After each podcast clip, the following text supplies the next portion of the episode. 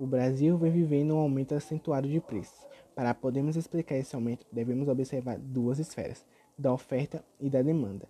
Se há um descompasso em que a oferta supera a demanda, os preços têm a tendência de baixar, mas se o desequilíbrio é inverso e há mais demanda à oferta, os preços tendem a aumentar.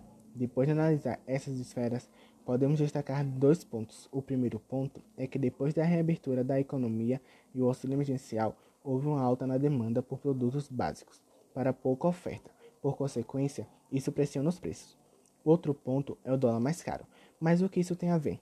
O motivo do dólar entrar em questão é que alguns produtores optam por destinar parte da produção ao exterior, consequentemente, reduzem a oferta interna, pressionando mais os preços.